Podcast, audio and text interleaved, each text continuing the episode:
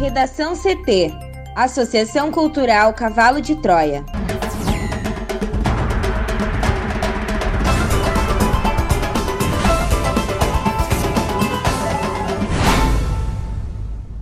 Agora, no Redação CT. Impulsionado por Covid-19, total de mortes supera o dobro de nascimentos em Porto Alegre no mês de março. O boletim da Fiocruz alerta para novo agravamento da pandemia no sul e no centro-oeste. Com medo de CPI, Bolsonaro pede apoio e critica governadores e prefeitos. Novas regras do Código de Trânsito Brasileiro entram em vigor nesta segunda-feira.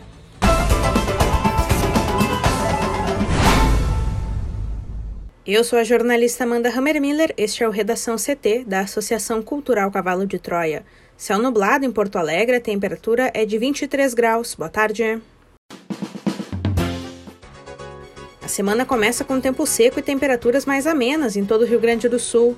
Na capital, a máxima não passa dos 24 graus. A previsão do tempo completa daqui a pouco. Impulsionada por Covid-19, o total de mortes supera o dobro de nascimentos em Porto Alegre no mês de março. Mais informações com a repórter Juliana Preto. E no pior mês da pandemia da Covid-19 até aqui, o número de registros de mortes foi superior ao dobro do de nascimentos em março aqui em Porto Alegre. De acordo com o portal da Transparência do Registro Civil, a capital registrou 3.221 óbitos e 1.509 nascimentos no período. Os dados de óbitos de março de 2021 são amplamente superiores em comparação com o mesmo mês nos anos de 2019, quando houve 1.454 registros e 2020, que teve 1.455. Os nascimentos mantiveram os seus patamares próximos, 1.801 e 1.460, respectivamente. Das 3.221 mortes em Porto Alegre, segundo a Secretaria Municipal de Saúde, 1.199 ocorreram em decorrência da Covid-19 o equivalente a 37% do total.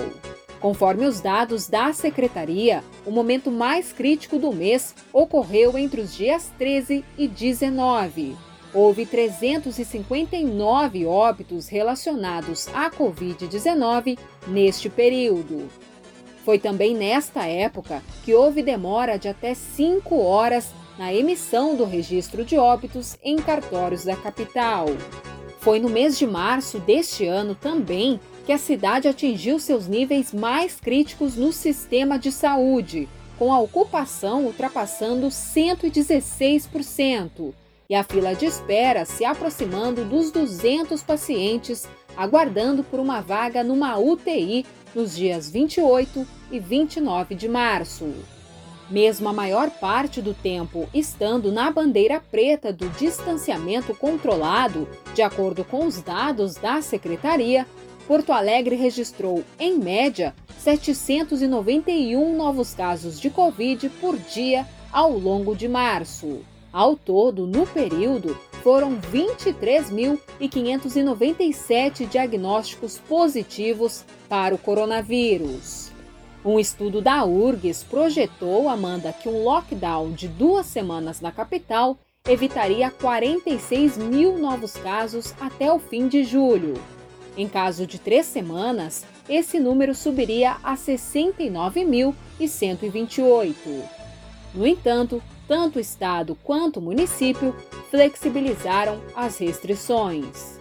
E assim como em Porto Alegre, o Rio Grande do Sul também teve no mês de março seu pior momento da pandemia, em casos, mortes internações. Este panorama provocou reflexos nos registros de morte no estado e pela primeira vez desde 2003, ano em que o portal da transparência do Registro Civil começou a computar seus registros digitalmente, o RS constatou mais mortes do que nascimentos. Foram 11.971 nascimentos e 15.802 óbitos.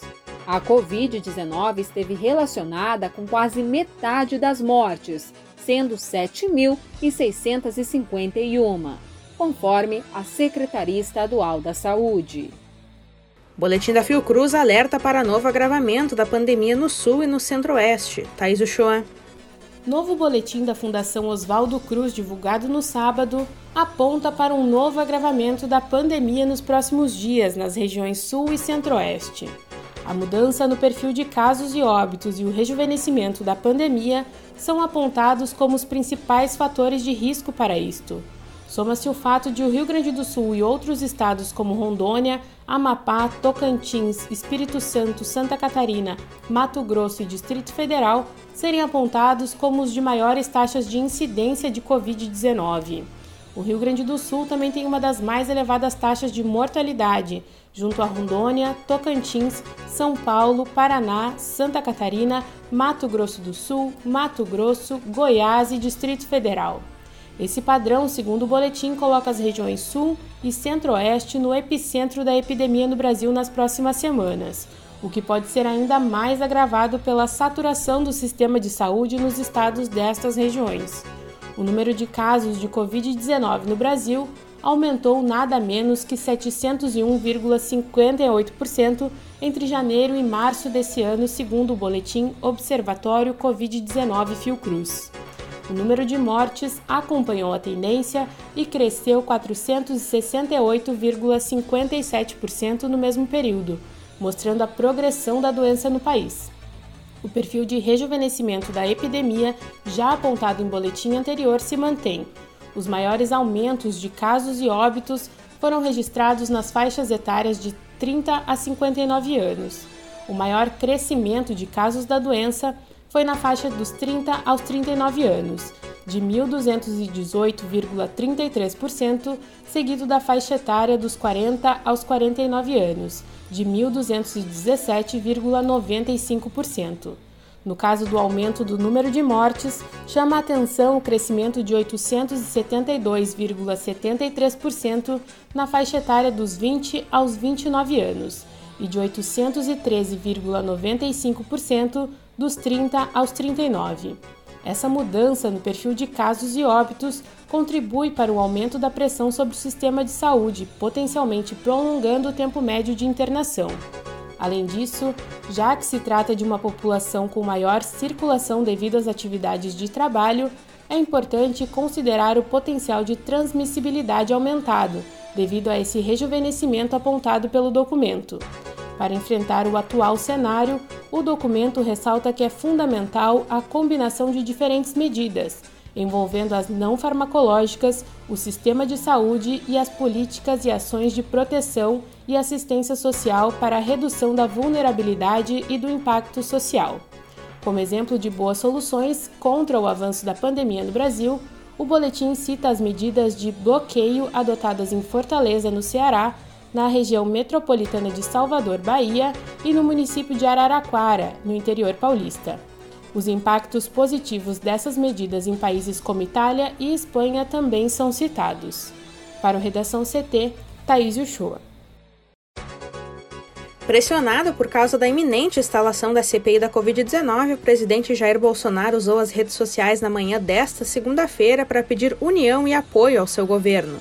O chefe do executivo reforçou sua defesa em prol da liberdade e voltou a criticar medidas restritivas adotadas por governadores e prefeitos durante a pandemia.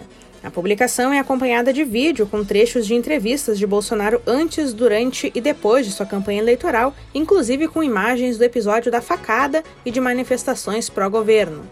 Ao pedir apoio, ele fala em respeito à Constituição e afirma que não se deve ofender exatamente aquele que pode ser decisivo em momentos difíceis. Ao citar a facada, ele diz que se essa tivesse sido fatal, hoje o Brasil teria um presidente como Haddad ou Ciro. No texto publicado em sua página no Facebook, o presidente também voltou a afirmar que governadores e prefeitos que adotam medidas de fechamento são protótipos de ditadores. Ontem, uma conversa do presidente com o senador Jorge Cajuru, do Cidadania de Goiás, foi divulgada pelo próprio parlamentar. Na gravação, Bolsonaro pede o impeachment de ministros do Supremo Tribunal Federal e sugere que a CPI da Covid-19 investigue governadores e prefeitos. Novas regras do Código de Trânsito Brasileiro entram em vigor nesta segunda-feira. E os motoristas têm de ficar atentos às mudanças no Código de Trânsito Brasileiro, que entram em vigor a partir de hoje, segunda-feira, em todo o país. A nova lei prevê uma série de atualizações, como o aumento da validade da Carteira Nacional de Habilitação e dos pontos para a suspensão do documento. As novas regras foram aprovadas pelo Congresso e sancionadas pelo presidente Jair Bolsonaro no ano passado, mas a vigência começa seis meses após a publicação. Desde o envio do pacote de mudanças por parte do governo ao Congresso, os principais pontos da atualização geraram críticas por parte de especialistas, que entendem que a rigidez na fiscalização não pode ser afrouxada. Já o Executivo Federal afirma que o processo vai simplificar e desburocratizar o sistema, além de reduzir custos e aumentar investimento em medidas educativas. Agora, Amanda, vamos falar um pouco sobre as principais alterações. Primeiro, a validade da CNH.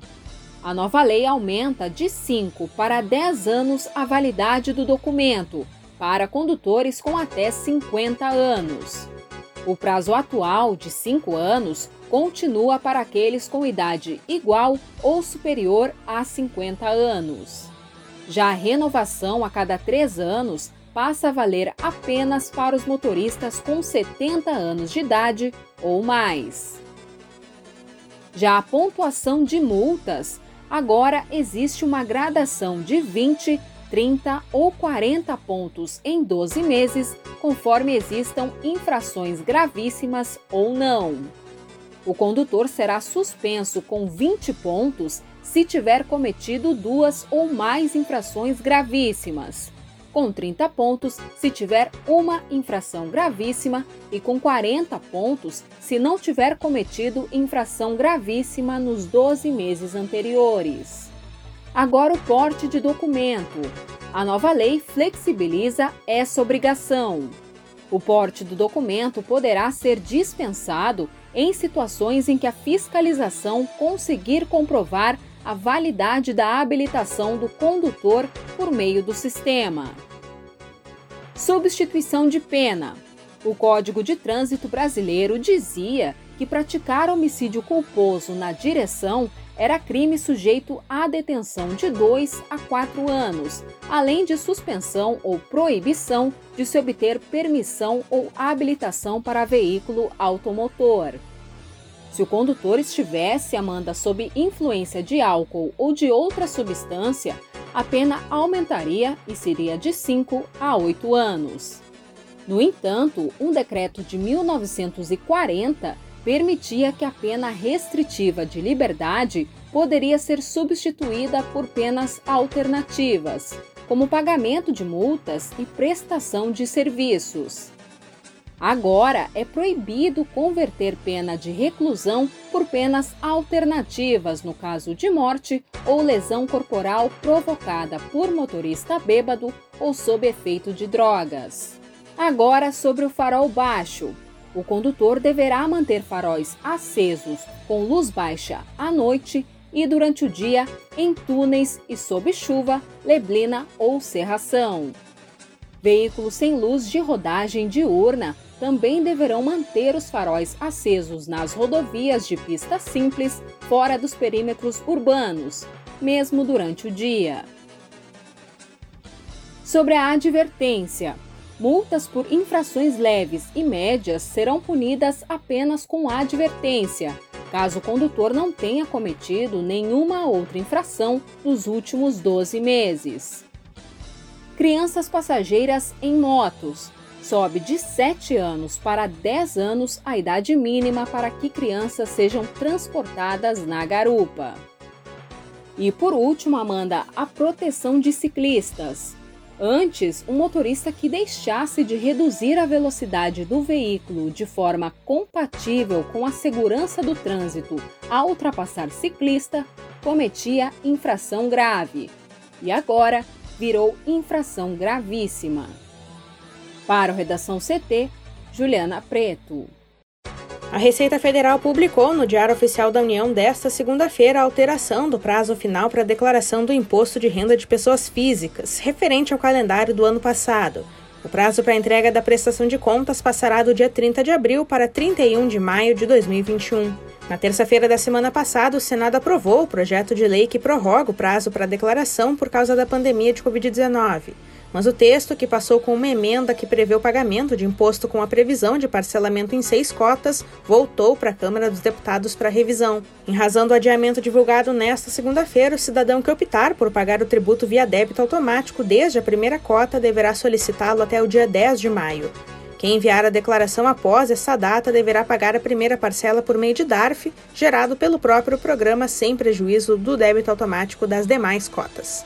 Para aqueles que não optarem pelo débito automático, os DARFs de todas as cotas poderão ser emitidos pelo programa ou pelo extrato da declaração, disponível no Centro Virtual de Atendimento, acessado por meio do site da Receita Federal. Também foram prorrogados para 31 de maio de 2021 os prazos de entrega da declaração final de espólio e da declaração de saída definitiva do país, assim como o vencimento do pagamento do imposto relativo às declarações. De acordo com o fisco, o adiamento se deu para amenizar os efeitos econômicos decorrentes da pandemia.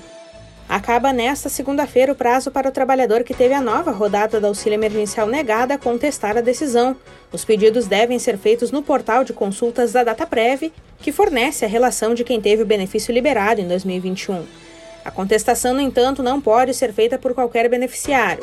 Só pode pedir a reativação do benefício quem recebeu o auxílio emergencial de 600 reais ou a extensão de 300 reais em dezembro do ano passado. O prazo para novos pedidos de benefícios acabou em 3 de julho do ano passado e não foi reaberto para a nova rodada. O pedido de contestação pode ser feito após o trabalhador fazer a consulta no site da DataPrev, a estatal que cadastra os dados dos beneficiários e constatar que teve o benefício cancelado. Caso o resultado dê inelegível, a própria página oferecerá a opção de contestar, bastando o trabalhador clicar no botão correspondente. O sistema aceitará somente pedidos considerados passíveis de contestação que permitem a atualização das bases de dados da data prévia, como a data de nascimento errada, CPF não identificado e informações incorretas sobre vínculos empregatícios e recebimento de outros benefícios sociais e trabalhistas. O prazo de contestação começou no dia 2 e seguirá por 10 dias corridos, ou seja, até esta segunda-feira. O Ministério da Cidadania também esclarece que, mesmo após o recebimento da primeira parcela, o auxílio emergencial pode ser cancelado. O governo fará um pente fino constante para verificar eventuais inconsistências ou irregularidades no pagamento do benefício. Caso o pagamento seja cancelado, o beneficiário também poderá contestar a decisão no site da DataPrev. Também é possível reverter o cancelamento por meio de decisão judicial ou de processamentos de ofícios realizados pelo Ministério da Cidadania. No Redação CT, agora a previsão do tempo com Juliana Preto. O Rio Grande do Sul começará a semana com sol predominando ao longo de toda a segunda-feira, ainda que com algumas nuvens. Durante o dia, um ciclone extratropical no Atlântico impulsiona o ar mais seco e frio ao estado, o que pode provocar chuvas isoladas na região leste. De acordo com a Metsu Meteorologia, a temperatura será agradável em todo o RS. As máximas agora à tarde, por exemplo, ficarão 10 graus abaixo do que o registrado ontem na Grande Porto Alegre. A máxima não deve ultrapassar os 26 graus na maior parte das cidades, chegando a 25 graus em Uruguaiana, 24 em Santa Maria e 22 em Bagé. Aqui na capital, teremos um dia de sol entre nuvens com máxima de 25 graus. Já amanhã, terça-feira, o dia deve iniciar com a formação de nevoeiros, que logo irão se dissipar e darão lugar ao sol. Redação CT. Apresentação Amanda Hammermiller. Colaboração Juliana Preto e Thaís Uchoa. Uma produção da Associação Cultural Cavalo de Troia com apoio da Fundação Laro Campos e Marielle Franco. Próxima edição amanhã. Boa tarde.